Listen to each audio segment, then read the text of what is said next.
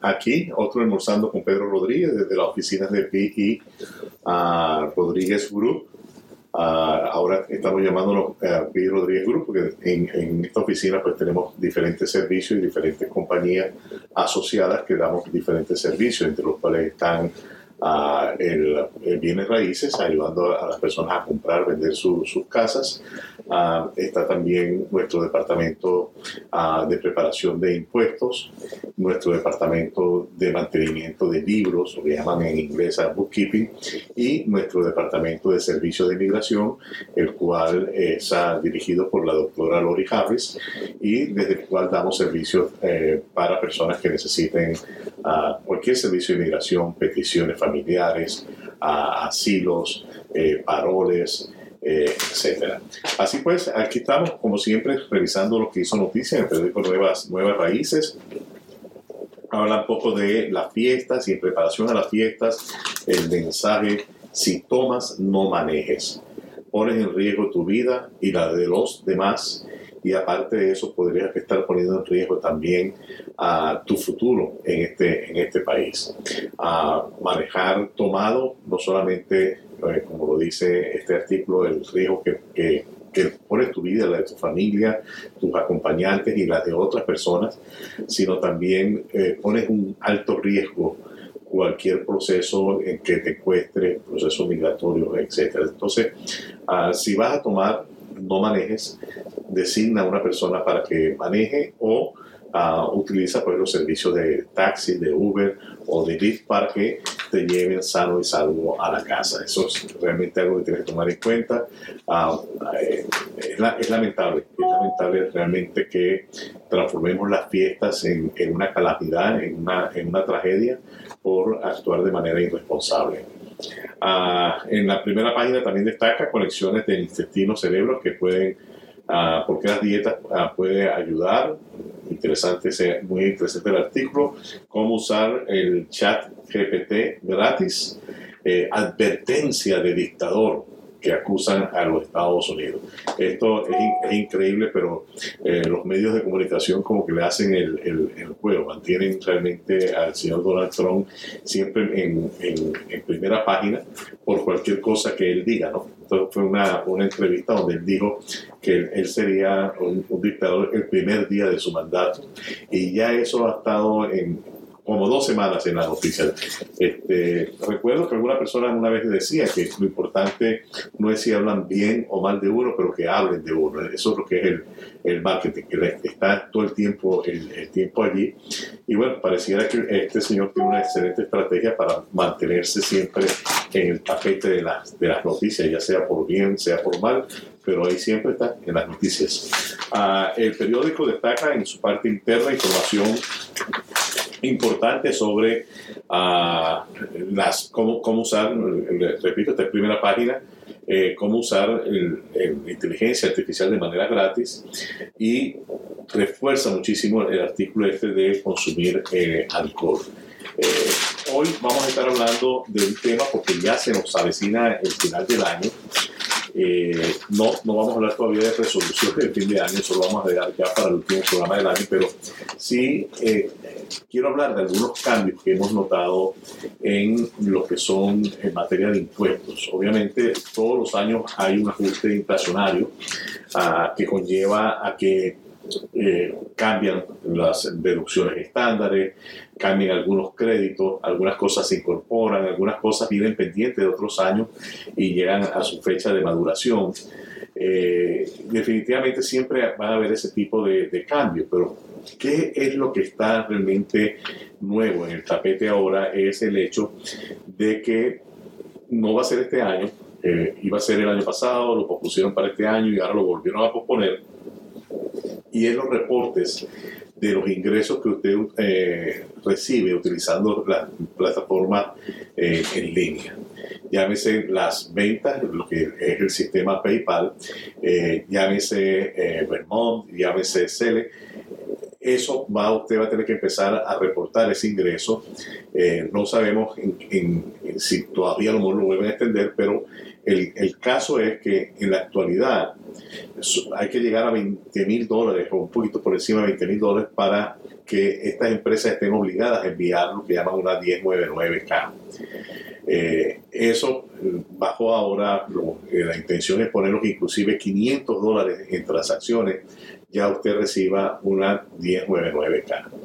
Vemos muchos cambios y todos estos cambios están orientados realmente, una, a evitar la evasión fiscal, pero ¿qué está detrás de esto? Detrás de esto está obviamente que el presupuesto de la nación tiene un déficit altísimo y me imagino que los números que han sacado, y por eso es que realmente hay una gran cantidad de recursos eh, eh, monetarios que se le han asignado al IRS para optimizar la recaudación de impuestos.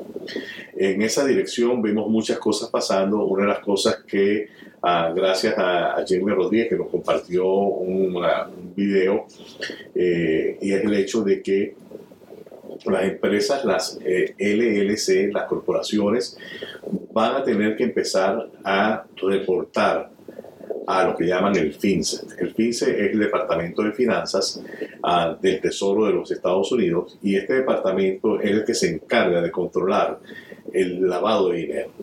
A este departamento es el cual los bancos cuando reciben depósitos mayores de 10 mil dólares tienen que reportarlo. Las empresas cuando reciben uh, dinero en efectivo por ejemplo, si usted va a comprar un vehículo y usted llega y lleva 12 mil dólares en efectivo a cualquier concesionario, ese concesionario está en la obligación de llenar una forma y reportar ese ingreso al eh, Departamento del Tesoro y el FINCE es el que decide si se abre una investigación o no para ver de dónde salió ese dinero.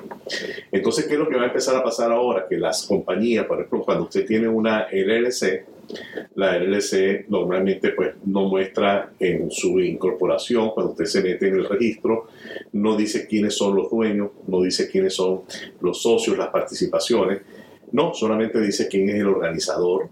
En las corporaciones dice quiénes son los funcionarios, quién es el presidente, quién es el vicepresidente. Muchas veces la gente asume, bueno, si es el presidente es el dueño, o si es el presidente y vicepresidente son socios. Pero una vez más, eso es asumiendo, porque ahí no hay ningún documento que diga cuál es la participación, cuáles son los porcentajes. Entonces, muchas empresas se han utilizado eh, por años para el lavado de dinero cuando hablamos de lavado de dinero, la gente inmediatamente lo asocia con drogas, con... No, lavado de dinero es de alguna manera utilizar eh, fondos ilícitamente, eh, lavarlos es legalizarlo, por así llamarlo. Entonces, ¿qué es lo que va a pasar ahora? Que las compañías, y tenemos el, el plazo para las LLC, corporaciones existentes, el plazo va a ser a diciembre del 2024 para llenar un registro con uh, FinCEN. Todavía ayer estábamos buscando la aplicación, cómo se hacía y todavía no conseguimos uh, la información de cómo se va a hacer este registro. Pero todas las empresas tienen que registrar quiénes son sus dueños, quiénes son sus accionistas, cuáles son los porcentajes que se manejan allí. Entonces esto va a contribuir muchísimo para evitar obviamente que eh, se vada el pago de, de, impuestos movilizando dinero de una corporación a una LLC, de una LLC a otra LLC y así sucesivamente. Eh, muchas personas eh, tienen sus compañías, sacan dinero de sus compañías en forma como si fuera un gasto y resulta que no es un gasto, son inversiones que estas personas están haciendo a título personal con dinero que es de la compañía y después cuando reflejan sus impuestos no reflejan esa ganancia. O sea, en pocas palabras, el, el bien llámese una casa, llámese eh, un automóvil que se compró con el dinero de la compañía, no se refleja como una ganancia y eso definitivamente es una ganancia que el dueño está obteniendo y la está invirtiendo en algo. Entonces, esto eh, eh, es quizás lo que se va a empezar a notar que va a pasar. después de esto, pensamos y hemos visto algunas mm, conclusiones, algunos reportajes que están, que también se va a ir en dirección a lo que son las personas que tienen propiedades para la renta, porque se han dado cuenta que también en ese sector eh, hay una gran evasión fiscal. Hay personas que compran propiedades, las alquilan, reciben dinero en efectivo por la renta y no reportan esas rentas al momento de hacer sus impuestos. Entonces, lo que estamos viendo es que realmente se están preparando los sistemas, automatizando los, los, sistemas para que las personas estén obligadas a reportar y empezar obviamente a auditar. Cuando, cuando se den cuenta de que la persona no venía haciendo las cosas de la manera correcta, se va a empezar a auditar. En el caso, por ejemplo, de la, de la renta, una de las cosas que vimos en un artículo de, de unos especialistas, es muy probable que se dé un beneficio a la persona para deducir una porción del pago de la renta que actualmente no lo puede deducir. Una persona que renta un apartamento no puede utilizar esa deducción, sino que entonces se estimula a la persona para que compre una casa para que pueda deducir los intereses. Pero ¿qué pasa? Que si yo tengo que deducir la renta, entonces quiere decir que el que me renta tiene que emitirme una forma indicando el dinero que yo pagué. Entonces, esa forma ahora que existe, yo la voy a poner en mis impuestos y cuando el Departamento del Tesoro, a través del Departamento de Impuestos, el, eh, conocido en inglés como IRS, eh, una vez que ellos vean, ah, mira, pero este señor pagó a fulano de tal tanto dinero en ingresos y pasen el cruce, resulta que el señor X no declaró ese ingreso. Es más, ni siquiera ha declarado nunca que tiene una propiedad para renta. Entonces, todas estas cosas se vienen, ah, y como le digo, no es que se vienen con un carácter retroactivo, porque eso ya es ley. Ya es ley que las personas tienen que ah, notificar, reportar el ingreso que tienen eh, por las rentas de propiedades. Entonces, no es una cosa que va a ser retroactivo. Lo que va a ser retroactivo ahora es utilizar los sistemas para hacerle un seguimiento y ver, ah, pero esta persona desde cuándo tiene esta casa, por ejemplo. Oye, tiene 10 años con esta propiedad y jamás la ha rentado, jamás ha declarado un ingreso por renta. O sea, esta casa ha estado vacía todo este tiempo. Es cuestión bien sencilla, o sea, la, la información está, está allí. Es fácil hoy en día poder hacer un track de quién ha vivido en esa propiedad, eh, ya sea a través del sistema escolar, a través del de, sistema de pago de luz, por ejemplo, en la compañía de luz, a, nombre de quién estaban esos recibos de luz, eh, a través de los condados, a nombre de quién está esa. O sea, toda la información está allí y lo que está haciendo ahora el Departamento de Impuestos de los Estados Unidos es organizando sistemas para utilizar esa información cruzada y poder entonces llegar a las personas que han estado ah, evadiendo impuestos. Es bien importante trate de mantener sus cosas al día, documente todo lo que lo, en lo posible, pues las cosas, si usted tiene una propiedad rentada, usted tiene un contrato verbal, lo tiene por escrito, usted tiene que llevar la información a su preparador de impuestos para que su preparador de impuestos eh, ponga en, la, en, sus impuestos esa propiedad con el ingreso y los gastos que haya tenido eh, durante el año. Es bien, bien importante porque no hacerlo, vuelvo y, repito, va a traer penalidades y dependiendo, dependiendo cuánto tiempo el IRS vaya hacia atrás, algunas personas podrían inclusive tener riesgo hasta de perder estas propiedades por el, no haber reportado nunca sus ingresos. Entonces es, bien importante definitivamente estar al día con, todas estas cosas, con todos estos detalles.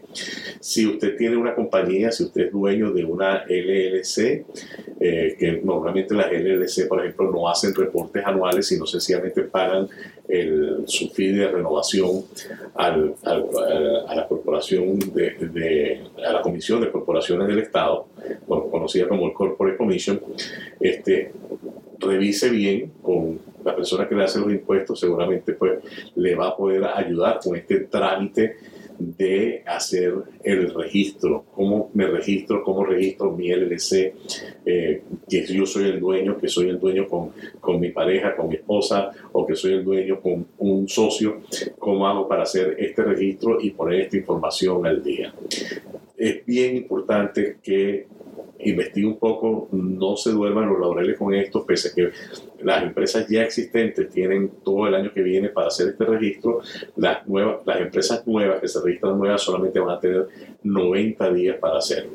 Entonces, es algo que tiene que tomar usted en consideración para tener todo al día y sobre todo es muy posible eh, que su compañía no tenga un documento eh, constitutivo o no tenga lo que llaman en el caso de un LLC un Operating Agreement, que es el que establece cómo son las particiones, cómo se maneja la empresa. Muchas personas van a crear una empresa, hágame la empresa y ya con, con, el documento de que soy el organizador voy al banco y una vez en el banco abro la cuenta y ya me olvido de todo el trámite. Las LLC deben tener un documento que se llama el eh, documento de operación, o en inglés el Operating Agreement, y este Operating Agreement es el que establece este, cuánto fue el dinero que se aportó para la compañía, para iniciar la compañía, quién firma por la compañía, cuántas personas son miembros de esta compañía, cómo se ingresan nuevos miembros, etcétera, etcétera, etcétera. Si usted necesita más información sobre cómo poner su compañía, su LLC al día con un operario agreement, puede contactarnos aquí a través de la doctora Lori Harris. Podemos eh, ayudarles a que usted tenga un documento que realmente refleje cuál es su intención de operación de su empresa o, un documento es estándar para que sencillamente usted es el único dueño, obviamente que usted es el, único que firma, pero ese documento debe tomar previsiones de si yo, si la LLC pudiera o no tener el día de mañana a más miembros, qué hacer para poder cambiar eh, las reglas, los diferentes eh, capítulos o o leyes que asociada a esta, a esta corporación, leyes internas obviamente. Así que cualquier cosa, por favor, no dejen de contactarnos. Gustosamente le vamos a estar dando información. Usted puede llamar al 804-915-8914, 804-915-8914 para este, hacer una cita y aprender un poco más de todos estos cambios que, que vienen en el futuro. Uh, quiero, eh, me voy a despedir, pero antes de despedirme quiero uh, recordarles que ahora, en, en, una hora, vamos a tener un especial eh, con el, eh, la escuela eh, Cristo Rey, el High School Cristo Rey de Richmond. nos ha pedido venir pues, a, nuestro live pero no, la hora no coincidía y por lo tanto le hemos asignado este, un espacio especial para el día de hoy, donde vamos a estar hablando de por qué Cristo Rey es una buena opción para la educación de sus hijos en materia ya de high school o escuela secundaria. Y vamos a estar hablando, vamos a estar dando detalles de qué hacer para poder eh, tratar de, de, que su hijo sea admitido en, en, esta escuela y también de experiencias, experiencias propias que hemos tenido con esta escuela en el pasado. Así que esté muy pendiente. Va, yo sé que es una hora un poco difícil, pues son las, las 2 de la tarde, si mal no recuerdo la hora que vamos a estar pero vamos a estar posteándolo y vamos a estar durante la semana, vamos a estar eh, constantemente pues, posteando este, este programa que habla específicamente de la escuela Cristo Rey y por qué Cristo Rey es una buena opción en el futuro de la educación de sus hijos. Hasta el próximo lunes cuando nuevamente estaremos aquí almorzando con Pedro Rodríguez. Gracias.